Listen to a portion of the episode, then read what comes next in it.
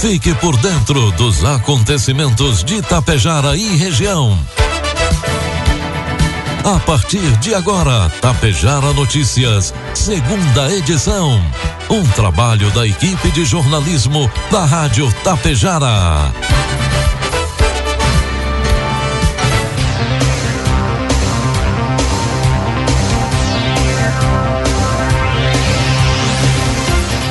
Agora são 12 horas com 32 minutos e meio e 20 graus de temperatura. Boa tarde, está no ar aqui pela Tapejara FM, a segunda edição do Tapejara Notícias, nesta quarta-feira, 6 de setembro de 2023. Tempo ensolarado, algumas nuvens em Tapejara, você confere agora os principais destaques desta edição. Albina Capelete assume a Secretaria de Assistência Social em Tapejara. Grupo de Cavaleiro Rota das Araucárias avalia a cavalgada em busca da chama crioula. Alunos de Ibiaçá participam de palestra sobre a tradição gaúcha. E em Água Santa, a secretaria busca recuperar estradas do interior. Tapejara Notícias, segunda edição, oferecimento Cotapel. Tem novidades no programa de pontos Cotapel.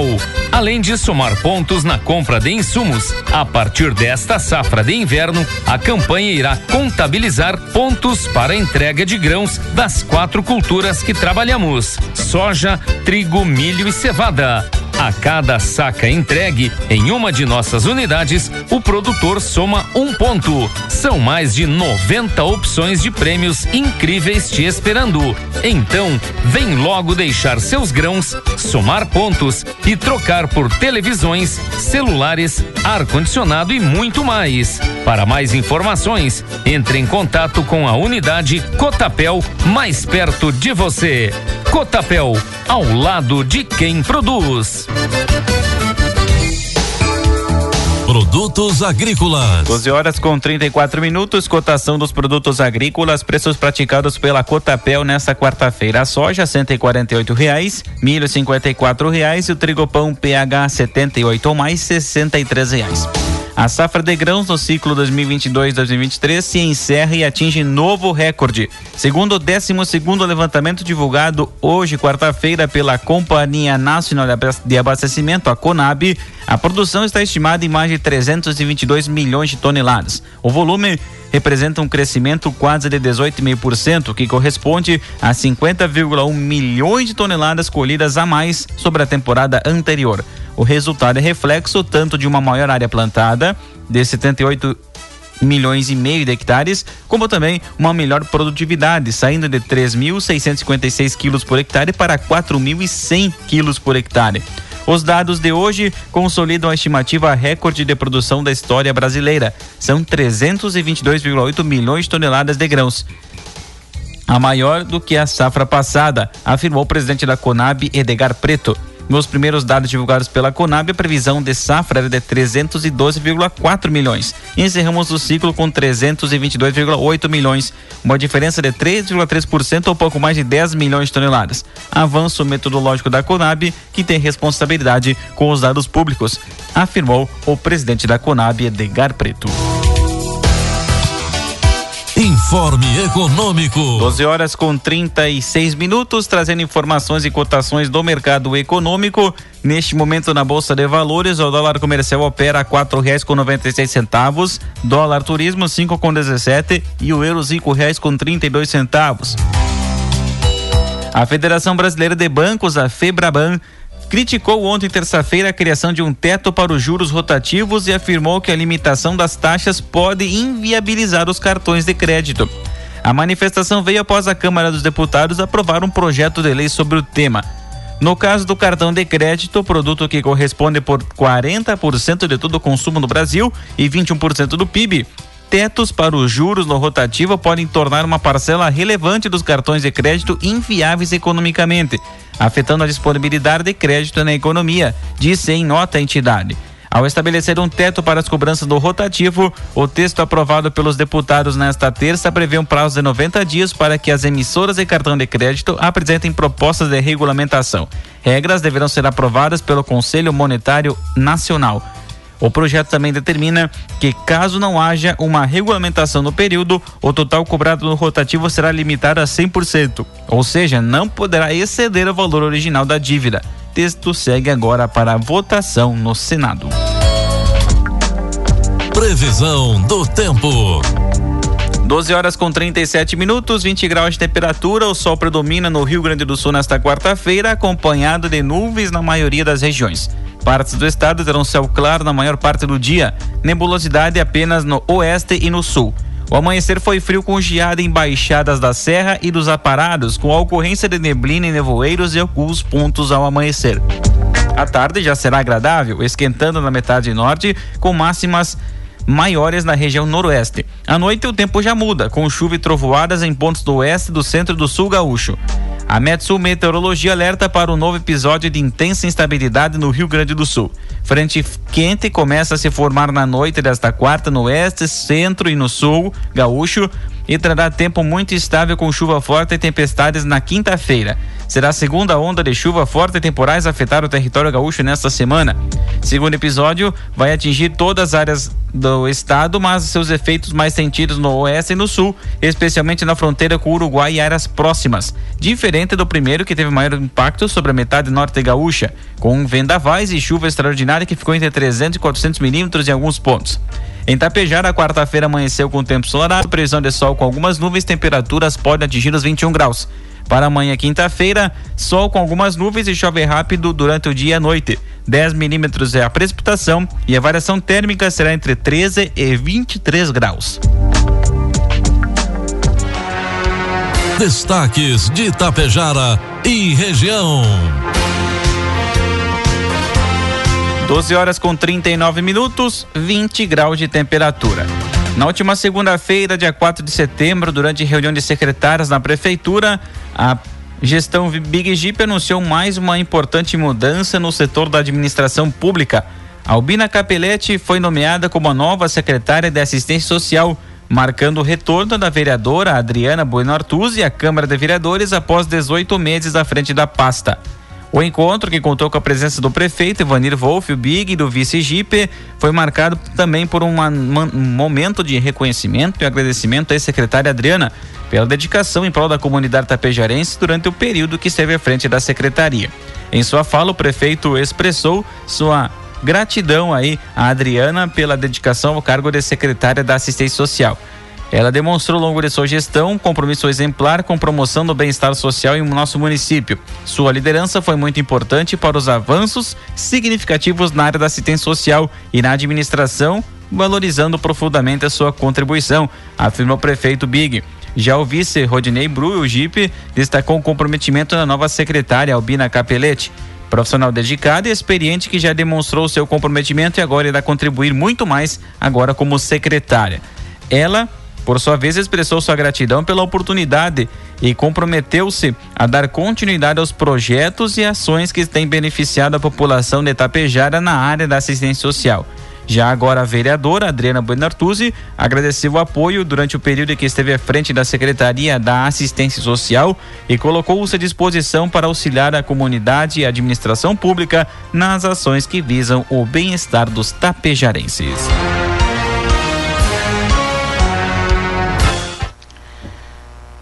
Boa tarde, Betinho. Boa tarde, ouvintes da segunda edição do Tapejara Notícias. E hoje participa conosco o tio Tene, ele que é integrante do grupo Rota das Araucárias, que estiveram conduzindo uma centelha da chama uh, crioula nesse final de semana, chegando em Tapejara na segunda-feira. Ele conta pra gente então de mais esta cavalgada do grupo. Seja bem-vindo. Boa tarde, tio Tene. Muito boas tardes, Cissa. Boas tardes então aos ouvintes aí do Rádio Jornal. É, para nós foi mais uma jornada na busca da chama crioula, que isso nós já temos como uma tradição e quase como uma devoção, obrigação como tradicionalista. Aí nós fomos pegar essa centelha da chama crioula na cidade de Marau. Esta centelha que foi acesa dia 19 de agosto na cidade de Cristal, e de Cristal até Marau foi o grupo de cavaleiros do Planalto Médio que a conduziu. E nós então pegamos essa chama crioula em Marau, tivemos a saída, nós fomos e voltamos a cavalo. Saímos aqui da Tapejara na quinta-feira e na segunda, nove e meia da manhã, conforme estava programado, nós entregamos então a chama crioula para o poder público aqui de Tapejara, que assim quando conforme a programação que está chegando aí, será feita a, abertura da Semana Farroupilha. Mas deste momento em diante, a chama crioula está na responsabilidade do poder público. Como foi a cavalgada? Tudo tranquilo, tirando, né, o excesso de chuva? Uma cavalgada tranquila e até nós comentávamos na estrada que para nós foi uma experiência a mais, porque o tempo às vezes ele está frio, frio, frio, rotas Araucária vai para a estrada, esquenta e limpa. E esse aqui não, esse aqui foi para testar também um pouco o qual, qual seria o comportamento nosso e dos animais abaixo d'água, que tomamos aí em torno de umas de 10 a 12 horas de um, chuva entre os dois dias que pegamos chuva na estrada, uma chuva torrencial, mas assim, ó, eu da minha parte foi mais gostoso cavalgar na chuva do que se não tivesse chovendo. Quantos cavaleiros participaram? Nós estávamos em nove cavaleiros e mais o pessoal do grupo de apoio, em torno de umas 15 pessoas. Tá bem, parabéns por mais uma edição, então, da condução da Chama Crioula até o nosso município. Um abraço, estenda a todos os integrantes do Rota das Araucárias. Com certeza, e que essa Chama Crioula reacenda os tições do peito dos tradicionalistas e faça com que a paz e o entendimento perpetuem entre as mesmas. Muito obrigado. Nós que agradecemos, Betinho e ouvintes, nesta edição participou com a gente o tio Tene, falando sobre a cavalgada que trouxe mais uma centelha da Chama Crioula este ano, lá de Marau até Tapejar.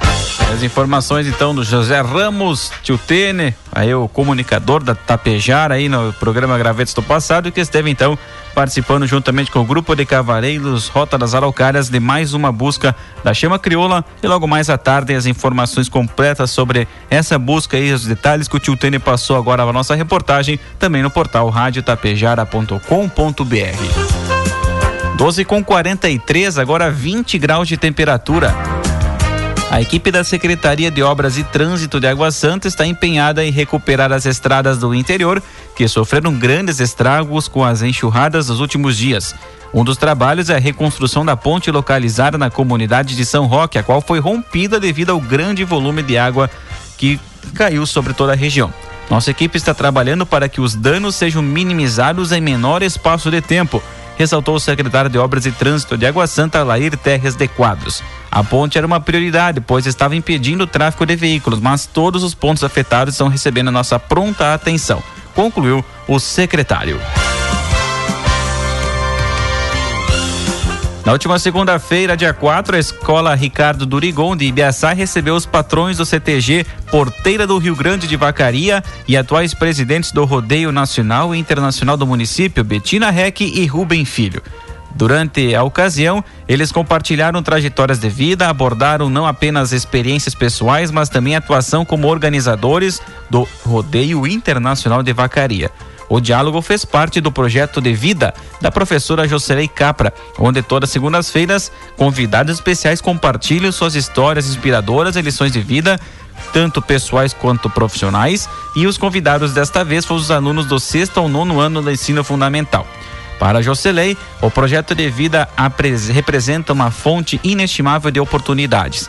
Ela destacou o orgulho de ver pessoas da comunidade sendo reconhecidas e destacadas em um evento tão significativo como é o Rodeio Internacional de Vacaria. Expressou profunda gratidão aos patrões Rubem e Betina por sua esclarecedora exposição e o enriquecimento cultural que proporcionaram.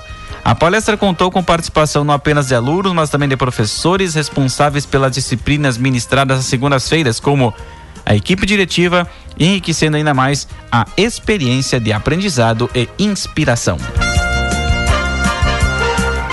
Tapejara está se preparando para o desfile cívico de 7 de setembro.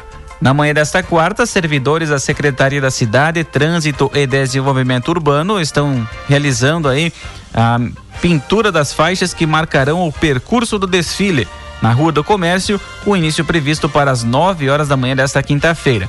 Com a participação de 45 instituições, entre escolas, entidades, associações, projetos e prefeitura, desfile contará com uma grande diversidade de representações da comunidade de Tapejara. Aí, além, antes da, do desfile, haverá o hasteamento dos pavilhões junto à Praça Central Silvio Guine. A população está convidada a prestigiar este momento importante não apenas para reforçar os laços de união, respeito e amor à pátria, mas também celebrar os valores cívicos e culturais que fazem parte de Tapejara e um local, um lugar único e especial, disse o prefeito Evanir Wolff, o Big. 12 horas com 46 minutos, temperatura segue na casa dos 20 graus. Na madrugada de hoje, um homem foi alvejado por um tiro em plena via pública no bairro Veracruz, em Passo Fundo. O incidente aconteceu nas imediações do Campo do Canarinho, próximo ao CTG Moacir da Mota. De acordo com informações, a vítima estava caminhando pela rua quando um veículo de cor branca com películas escuras estacionou e disparou em sua direção. O homem ferido descreveu o carro como sendo conduzido por uma mulher de cabelos cacheados, enquanto o atirador era um homem gordo de pele branca e alta estatura. O Corpo de Bombeiros Militar foi imediatamente acionado e chegou rapidamente ao local prestando os primeiros socorros à vítima de 41 anos. Ela foi encaminhada ao Hospital São Vicente de Paulo em estado estável. O tiro atingiu a região do tórax, no lado direito do corpo. Brigada Militar registrou a ocorrência na DPPA e o caso agora investigado pela Delegacia de Homicídios e Proteção à Pessoa de Passo Fundo. Em uma solenidade realizada no Fórum da Comarca de Lagoa Vermelha na noite de ontem, terça-feira, Fabiano Zolé Baú tomou posse como novo juiz de direito titular da primeira vara. A cerimônia contou com a presença de diversas autoridades e advogados da região, o que marcou o início de uma nova etapa na jurisdição local. Em entrevista, o novo juiz natural de Carazinho destacou a afinidade com a região e contou que a proximidade com a família foi um dos motivos que o levaram a escolher Lagoa Vermelha como local de trabalho. É a terceira experiência de Zolé Baú como juiz, tendo atuado anteriormente em Panambi e Rosário do Sul. Sua chegada à primeira vara era aguardada com expectativa, uma vez que desde o final de 2022, a juíza doutora Lília Raquel Bosa, titular da segunda vara, exercia a função de substituto da primeira e dava andamento a mais de 5 mil processos. O novo juiz projeta que irá conseguir normalizar o trâmite dos processos em alguns meses.